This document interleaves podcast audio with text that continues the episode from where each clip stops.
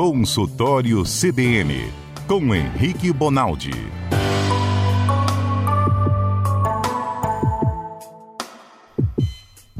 Boa tarde, doutor Henrique, tudo bem? Doutor Henrique? Ei, Mário, boa tarde para todo mundo, vocês me escutam? Eu estou te escutando, você está me escutando? Tô, melhorou bastante. Ah, tá. Tá desanimado, doutor Henrique? Não entendi? Tá desanimado? Não, tô não. Tava preocupado não estar tá escutando vocês. Não, estamos escutando bem. Ó, já Boa vi aqui, acho que o senhor vai voltar em breve, lá pelo dia 21, assim. O senhor pode voltar aqui pro estúdio, viu? Assim que os Deus protocolos forem melhor. liberados. Benção a Deus, tava na hora já. É, o senhor tem que vir aqui, que a aula de anatomia aqui vai ser melhor. Desde quando o senhor começou na CBN, eu nunca mais tive dor de cabeça, doutor. é verdade, agora só tenho cefaleia. O senhor tinha que ouvir. Ah, muito bem, gostei. É, o senhor tinha que ouvir me achando aqui explicando para Adalberto, traqueia. Falei, Adalberto, pegue o dedo indicador e o dedão coloque abaixo do seu queixo na garganta. Sinta os anéis. Leve para um lado e para o outro. Falei certo? É isso aí, isso é a traqueia, por isso que ela é móvel desse jeito. Ô Mário, explica para todo mundo que cefaleia é a mesma coisa de dor de cabeça. É um jeito que o médico chama a dor de cabeça. É a mesmíssima coisa. Mas quando a gente vai ouvindo o doutor Henrique, a gente fica metido eu não falo mais dor de cabeça. Você tem dor de cabeça, Dalberto? Não tenho dor de cabeça. Você tem dor de cabeça, Johnny? Não, eu tenho uma enxaqueca, a mesma coisa que cefaleia. Enxaqueca, doutor?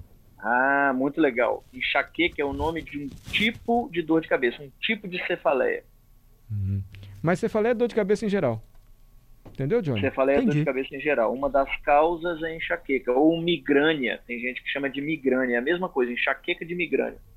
Meu Deus. Por que, que a enxaqueca é uma dor, as pessoas dizem, insuportável e a luminosidade atrapalha muito, doutor? Quem tem enxaqueca quer ficar no escuro Nem e não suporta barulho. Nem enxaqueca tem isso. Isso é um negócio chamado fotossensibilidade. O sujeito piora não só a dor de cabeça, como ele não aguenta olhar muito para regiões que têm iluminação.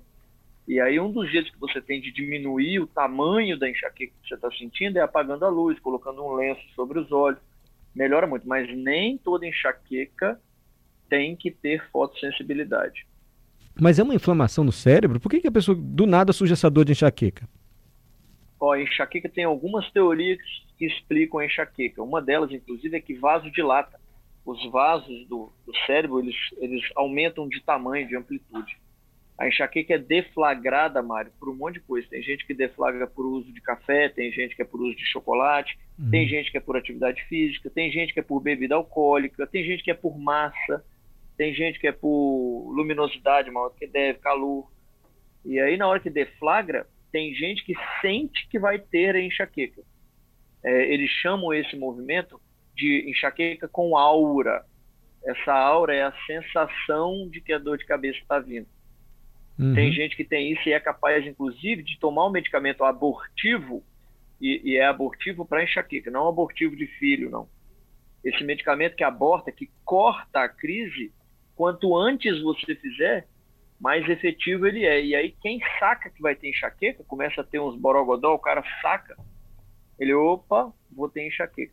Tem gente que tem, por exemplo, além da fotossensibilidade, tem um negócio chamado escotoma cintilante. O que, que é isso? O cara olha assim, ele começa a ver um monte de luzinha no olho, ele pisca e ele vê um monte de luzinha, como se ele tivesse ficado muito tempo olhando para o sol, sabe? É, tem gente que de, de, define isso, descreve isso como um monte de vespinha, como é que chama aquela vespa que tem? Vagalume. Um bando de vagalumezinho no olho do sujeito assim. Olha só. Tem um monte de sintoma que é a mais a enxaqueca, mas enxaqueca ou migrânia é a dor de cabeça diagnosticada por um neurologista e ela é um dor, uma dor típica, assim, ó. Quando você conta a dor pro cara, ele saca. Entendi. Doutor, a gente vai falar outro dia mais sobre dor de cabeça, mas já que entramos no tema, o senhor falou assim, muitas vezes era provocado por uma dilatação dos vasos da cabeça, do cérebro. É, por isso que bota gelo? Se botar gelo vai comprimir o vaso? Não, mais ou menos. Né? Não, Não, tem jeito de você esfriar o cérebro só com gelo pelo lado de fora. Você teria que. Uh, a força e o tempo que você tem, a temperatura e o tempo que você tem que fazer isso é muito grande. O gelo é porque alivia. Quer, quer ver uma, uma, um tipo que você falei que alivia com isso que você está falando, Mário? A tal da tensional tem uma, uma, um tipo de dor de cabeça, um tipo de cefaleia que a gente chama de tensional, que é o sujeito estressado mesmo, musculatura toda contraída, e esse cara começa a desenvolver dor de cabeça porque ele está super tenso. É tensão na musculatura. Aí um dos jeitos é massagem, outro tem um negócio chamado trigger point, que são os pontinhos de, que fazem tipo um enovelamento do músculo. O músculo fica cheio de nó.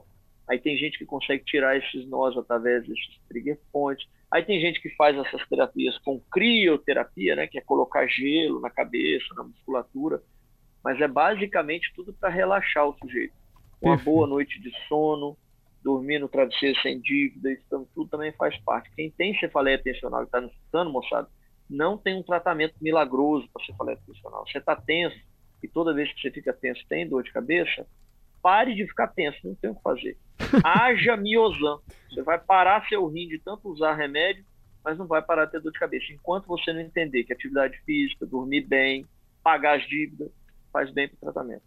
Perfeito. Eu vou repetir o nosso WhatsApp, caso você queira fazer alguma pergunta para o doutor Henrique Bonaldi. WhatsApp do CBN Cotidiano, anota aí, o consultório está aberto, hein? É o, 992994297. repetindo... 992994297. Então, doutor Henrique, estávamos aqui relembrando as suas aulas anteriores de anatomia. Começamos na traqueia, eu me achando aqui, expliquei para Adalberto a pulsação embaixo da orelha, aqui logo abaixo do maxilar. Falei também da fúrcula, o senhor vê que eu não esqueço nada, hein? Buraquinho aqui embaixo da É garganta. E quando eu estava no pulmão, falei, Johnny, presta atenção, embaixo da sua costela são os dois pulmões. São órgãos grandes, a costela é para proteger o pulmão. Aí o Johnny, eu tenho uma pergunta. Pergunta é a seguinte, doutor. A gente toma água, sai correndo, dá aquela dor danada embaixo da costela. O que, que é isso? Aquela dor debaixo da costela, Johnny, Isso. Eu não estou escutando vocês. vocês estão É isso mesmo, a gente está ouvindo o senhor, aquela dor que dá assim quando você vai correr fazer exercício físico, Isso, paralisante. né? aquela, aquela Ah. dor tem algumas explicações, Mário. Aquela dor não é uma dor que você consegue dizer assim, ah, isso é tal coisa. Aquela dor, algumas pessoas falam que aquilo é um estímulo inflamatório de um dos, dos nervos frênicos. O que, o que inerva seu diafragma para ele trabalhar para cima e para baixo é um nervinho chamado nervo frênico. Aquela dor é uma dor que o pessoal fala que é como se tivesse inflamado uma pontinha daquele nervo porque lá pelas tantas você não se preparou ou para fazer aquela tipo de atividade física, ou fez ela de uma forma muito abrupta, né? Aquela dorzinha que carca debaixo da costela, que o pessoal fala. Quem é atleta raramente sente aquela dor, porque o cara trabalha do jeito certo, ele alonga do jeito certo. Aquilo é muito comum em sedentário, que começa a correr de uma hora para outra. Uhum. Também muito comum em adolescente, né? Adolescente, quando está em fase de crescimento, tem aquela dor pra caramba. Igual tem dor de panturrilha, né? Criança em fase de crescimento, 12 anos, 10 anos de idade, tem muita é, é tipo um torcicolo na panturrilha, né? O cara tem cãibras e mais cãibras. Isso é mau funcionamento do músculo esquelético, não tem grande importância aquilo. Aquilo durante uma época foi confundido muito por infarto, porque o cara com 40 anos de idade, super sedentário, ele resolve começar a fazer atividade física e tem aquela dor. Ele chega no pronto-socorro de vez em quando achando que aquela dor é infarto. E é melhor que vá, né, Mário? A gente, a gente já falou de dor torácica aí uma vez. Dor no peito não é para ficar sentindo e achando que é benigno, não. Primeiro você vai no médico, o cara te conta que não é nada demais, e aí você sente ela dentro de casa. Porque tem um monte de gente que morre dentro de casa achando que a dor no peito dele não era infarto. Então a semelhança do que acontece com essa dor do, do carcado aí, começou a sentir porque fez uma atividade física vigorante, não deu conta, é, é para ir primeiro no médico para ele te falar que é essa dor. Muito bem explicado, viu, Johnny? Doutor, é, vamos voltar para o próximo segmento, lembrei certo, da anatomia? Bom, Semana Bom, retrasada, porque semana passada não, foi o carnaval, fomos pelo intestino, o senhor explicou a importância das fibras, o intestino é grandão, um monte de tripa, dá uma volta, sai do lado direito, do lado esquerdo, não é isso? Um bololô de tripa, isso aí. enfim. O senhor explicou como é que se fazem as fezes, como é que o intestino absorve os nutrientes. E agora, que órgão que a gente vai sentir aqui? Ô Mário, nós falamos do fígado, Não, o que explode é o rim, não é? É, o que explode é o, ou o fígado ou o baço. Aí nós falamos, né?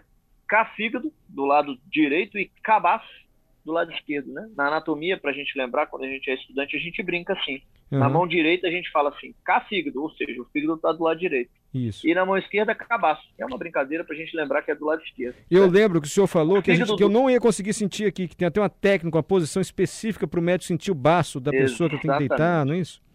Baço do lado esquerdo. Principalmente o baço, Mário. Ah, É o que a gente chama, a gente chama esses órgãos de órgãos em região de hipocôndrio. O que, que é isso? Hipo de abaixo e côndrio de costela. Eles ficam abaixo da costela, então é super difícil sentir a palpação, exceto se você tiver algum tipo de doença. E é por isso que o médico te coloca, ou deveria te colocar, né, Mário? De barriga para cima, deitado, sem você fazer força abdominal, e tenta enfiar a mão lá dentro, dá uma cosquinha danada. Uhum. Ele não está naquela hora ali resolvendo palpar sua barriga para ver se sente costas, nem está à procura de um pedaço perdido. Não, ele sabe que ali está o fígado e o que ele quer é saber se a borda do fígado está palpável ou não, porque geralmente ela não é palpável. Ou se é palpável, é palpável um centímetro, meio centímetro. Entendi. E aí, de repente, ele põe a mão e tem 4, 5 centímetros abaixo da costela. Aí isso preocupa. O fígado, Mário, ele é um órgão, é como se ele fosse um grande filtro. 100% do seu sangue que sai do intestino, ou seja, aquele sangue que acabou de absorver os nutrientes, ele passa pelo fígado para filtrar. É por isso, por exemplo, Mário, que o paracetamol, que todo mundo fala, cuidado, ou a ivermectina agora, né, que virou, virou famosa aí, cuidado, se você tomar X gramas, seu fígado vai parar, você tem uma insuficiência hepática grave, fulminante. É verdade, por quê?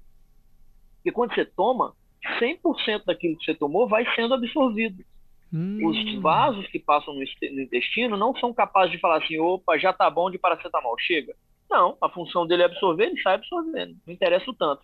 E aí, 100% desse sangue que acabou de absorver alguma coisa, ele passa no fígado para metabolizar, para filtrar, para eliminar algumas toxinas que vêm de fora e você não quer elas no sangue. Então, antes dela entrar na corrente sanguínea para ir parar no cérebro, no coração, no músculo, no rim, ele passa no fígado como se fosse uma margem de segurança. Gente, Deixa eu passar num cara ali que fala sim ou não. É como se fosse o porteiro do, de um condomínio. Essa é a brincadeira do fígado. Então você imagina o tanto que a gente tem que tratar bem um fígado. O senhor vai é falando, eu vou. O cara é cirrótico. O senhor vai falando, eu vou criando uma imagem aqui na minha cabeça. Eu estou imaginando a comida já passou é. pelo intestino, aí o sangue absorveu os nutrientes que saíram da comida, o que sobrou foi para as fezes. E aí esse sangue, antes de ir para o corpo todo, assim, o fígado dá uma limpada nele. É isso, mais ou menos. Isso aí. Isso aí. Tem alguns citocromos que eles chamam, algumas enzimas que o fígado produz, que nada mais são do que agentes capazes de olhar para cada molécula dessa e falar você passa ou você não passa. Uhum. Se você não passa para o sangue direto, é porque eu preciso te alterar. Aí a gente chama isso de metabolização. Eu troco aquele, aquilo que iria fazer mal ao sangue, eu troco para algo que vai fazer bem. E aí vai para o sangue. Então a grande maioria do que você absorve vai para o sangue mesmo, é verdade. Mas antes tem que passar para o fígado, porque o fígado modifica essas moléculas para elas não causarem mal a gente chama isso, Mário, de efeito de primeira passagem na medicina. Se você chegar no pronto-socorro e falar cuidado com o medicamento que você vai me dar por causa dos efeitos de primeira passagem, o médico vai tremer de medo de você. Já estou é anotando aqui. Você sabe alguma coisa. É cefaleia, primeira passagem, fúrcula. Coisa que eu já tô, vou chegar me achando no consultório. Doutor, é, então, então, assim, se eu tomo muito remédio, o que, que pode acontecer na hora do filtro fazer essa. Do filtro, do fígado fazer essa limpeza? Ele pode ficar sobrecarregado, Mário, muita coisa para ele? Vamos fazer o contrário, porque tomar muito remédio é raro a gente fazer isso. As doses das medicações não são igual, né? O que diferencia o remédio do veneno é a dose, é verdade, mas as medicações hoje em dia têm uma margem de segurança muito grande. É difícil você ver o sujeito intoxicado a ponto de morrer porque ele usa remédio, certo? Principalmente esses liberados sem receita. Então vamos fazer o contrário, vamos falar de cerveja, que é um trem que a gente toma toda hora, bebida alcoólica por si só. Os destilados, então, nem se fala. Hum. Cachaça, pinga, vodka, tequila, é, whisky. Presta atenção. Tudo isso que você está tomando, álcool, ele passa primeiro pelo fígado. E é o fígado que diz assim: calma aí, metaboliza um tanto e deixa um tanto passar, porque caso contrário você ia entrar em coma imediatamente. E aí, com o tempo, se você faz uso desse, desse tipo de bebida alcoólica por muito tempo, Mário, o que acontece é que você seca o fígado, o fígado começa a não dar conta mais. Uhum. Ele literalmente não dá conta de metabolizar, de transformar esse álcool o tanto que ele transformava. E aí começa a ter lesão do fígado. E o fígado começa a ser bombardeado por esse álcool. E aí, ao longo do tempo, eu vou criando fibrose, eu vou criando queloide. É igualzinho queloide, é cicatriz. Aí, aí, eu crio queloide aqui, ali, daqui a pouco a colar, quando você ele... vai ver, o fígado virou inteiro um queloide. Isso é chamado de cirrose. O que, é a cirrose? Olha só. É um fígado que virou um queloide. É um fígado que virou uma cicatriz. E, e aí ele não tem função para mais nada. Ele é um chiclete lá dentro sem função. Isso que eu ia perguntar, ele para de fazer serviço de filtragem então. Aí o, o, sangue que veio lá com os nutrientes do intestino chega no fígado, o fígado não vai fazer nada com ele. Não vai existir mais o fígado. Assim, existir no sentido, não Exatamente, vai ter essa função. É por isso que Isso. Aí vamos para as consequências, Mário. Vamos imaginar. Então, se eu não metabolizo, a chance de eu ter encefalopatia, ou seja, ficar desorientado pelas substâncias ruins é enorme. Eu começo a ter um negócio chamado hipertensão portal, porque pensa comigo, 100% do sangue do intestino, ele passa pelo fígado. Hum. O fígado, então, ele tem que ser um mecanismo com a porta aberta. Caso contrário, ele vai dar pressão alta nesses vasos. É como se eu fechasse, é como se eu fizesse um torniquete nos vasos que saem cheios de nutrientes. E isso acontece, chama hipertensão portal. Aí dá varize, varize desses mesmos vasos, então intestino, esôfago fica cheio de varize, dá barriga d'água. O que é a barriga d'água? Nada mais é do que esse vaso que está cheio de pressão, extravasando líquido. É a barriga d'água. É tudo culpa de um fígado que parou de funcionar e virou um queloide. Doutor... Então, o fígado que fica do lado direito, que serve para filtrar e metabolizar, tem que ser tratado com carinho. Caso contrário, ele vai te dar repercussão num todo. E, Desorientação, e... emagrecimento, a coisa fica feia.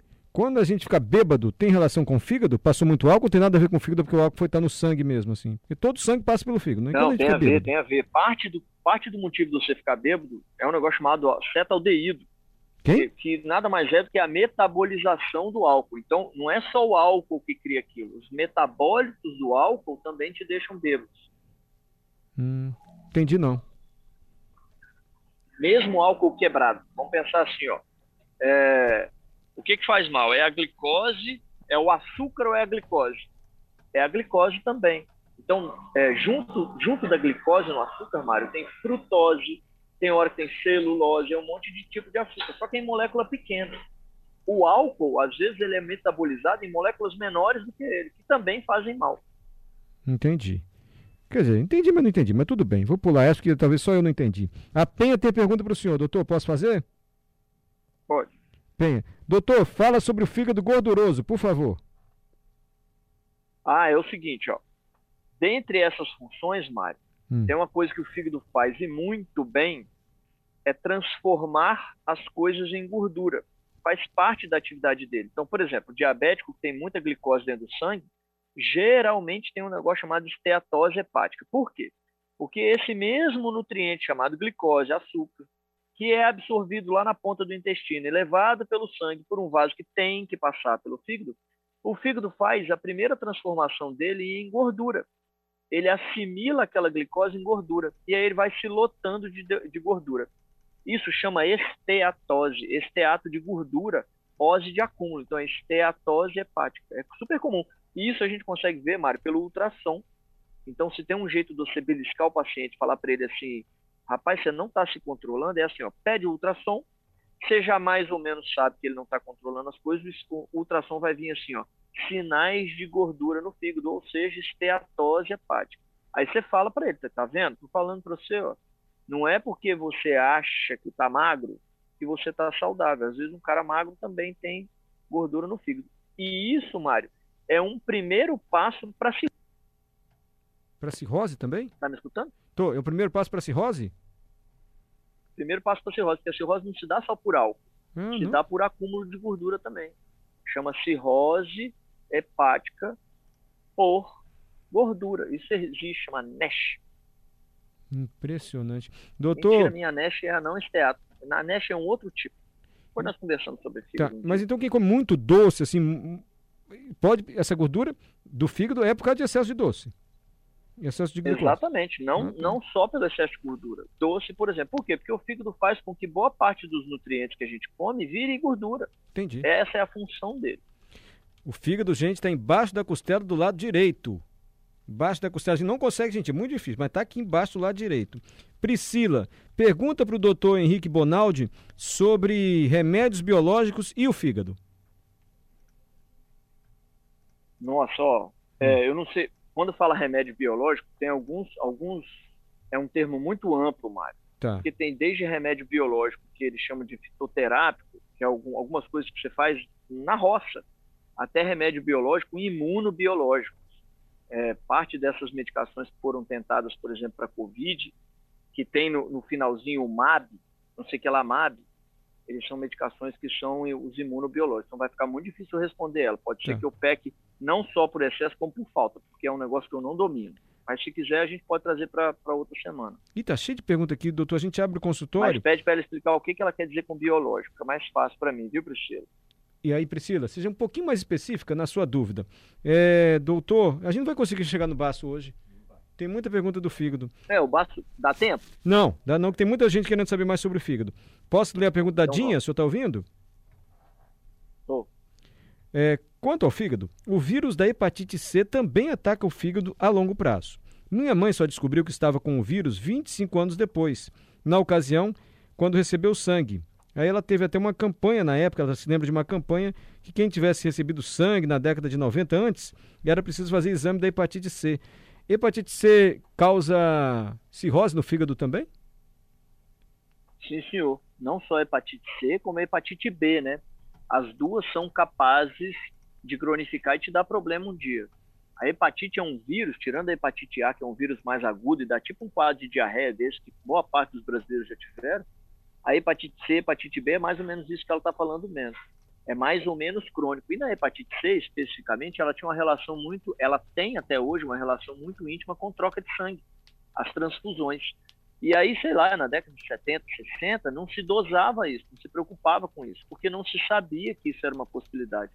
Então, não tem pouca gente nesses ambulatórios aí que cuidam desse tipo de paciente, gente que faz acompanhamento por cirrose pela hepatite C. Entendi. Doutor, é, a gente já entendeu que é cirrose. O senhor disse como se fosse uma cicatriz, né? Para de ter a função ali, essa parte do fígado. É, mas se a gente para de beber, é possível que essa cicatriz se reverta ou não? Deu a cicatriz, deu a cirrose, já era. Aquela parte do fígado perdeu. O Mário, infelizmente, depois do diagnóstico de cirrose, só transplante. Nossa. O que a gente consegue fazer é antes da cirrose, ou seja, quando eu ainda tenho algumas áreas funcionantes, eu melhorar atividade do fígado. Isso existe, esse acompanhamento com os hepatologistas é exatamente para isso. Uhum. Não se desiste da vida porque o fígado está ruim. É, muito pelo contrário. Inclusive, os indivíduos cirróticos às vezes conseguem ir para a fila do transplante de fígado e transplantarem. Mas tem que ter algumas, alguns critérios. Né? A gente não transplanta qualquer um. Você transplanta quem tem capacidade de sobreviver ao transplante, quem já parou de usar a substância que fez lesão ao, ao, ao fígado, senão você faz lesão ao fígado transplantado, não adianta nada. Então tem alguns critérios para a gente estabelecer se transplanta ou não. Mas depois de cirrose feita, Mário, não tem muito o que fazer, só trocando o fígado mesmo. Mas tem cirrose assim, parcial, né? Tem a cirrose que corrompe o fígado todo, tem parte do fígado comprometido, não, pode ser assim? É, mas aí quando a gente chama de cirrose, cirrose já é geral. A gente tem uma não, não, a gente tem uma classificação para mostrar isso que você está falando. Então, o fato de ter o fígado levemente danoso ou danado ou estragado, vamos dizer de uma maneira simples, já é cirrose mas tem cirrose que ela é mais simples do que outras. Existe uma classificação chamada Child, outras classificações que usam, que os hepatologistas usam, para dizer assim, ó, seu fígado é um fígado com cirrose, mas tem chance, e o seu fígado tem cirrose, mas não tem chance. Agora, essa chance é de recuperar? Não. É de manter a lesão onde ela está, ela não progride mais. Apesar do fígado regenerar, Mário, quando ele entra em cicatriz, essa cicatriz não se desfaz mas você vai ouvir gente que bateu de carro, por exemplo, estourou um pedaço do, do fígado, que 10 anos depois foi fazer o exame, o tamanho do fígado estava praticamente normal. Isso existe, mas ele não recupera, ele não refaz uma cicatriz. Uma vez cicatrizado, infelizmente continua. Mas existem níveis de cicatriz, é verdade. Doutor Henrique, é, tá cheio de perguntas. A gente vai ter que continuar no fígado semana que vem. Eu quero andar, eu quero continuar a aula de anatomia para chegar aí no baço. Quero ver para onde o sangue vai depois que passa pelo fígado. Mas olha só, a gente responde as perguntas semana que vem. Tenta continuar nosso passeio pelo corpo humano, pode ser? Pode ser, mas eu vou estudar fígado. Eu, eu acabei estudando anatomia e, e, o fígado a gente parou no fígado. É legal, talvez gastar um tempo no fígado. Eu vou dar uma estudada em fígado para a gente chegar alinhadinho. Ah, mas não esquece não que se eu quiser inventar aqui, a gente vai passar direto vai pro baço também. Tá bom, obrigado, viu, doutor, pela gentileza de sempre. Vou dar uma olhada em... Porque o baço é divertido também. O Baço, o Baço tem a menor ideia para que serve o Baço. Doutor, brigadão. Opa, terça-feira tem mais essa aula com o doutor Henrique Bonaldi.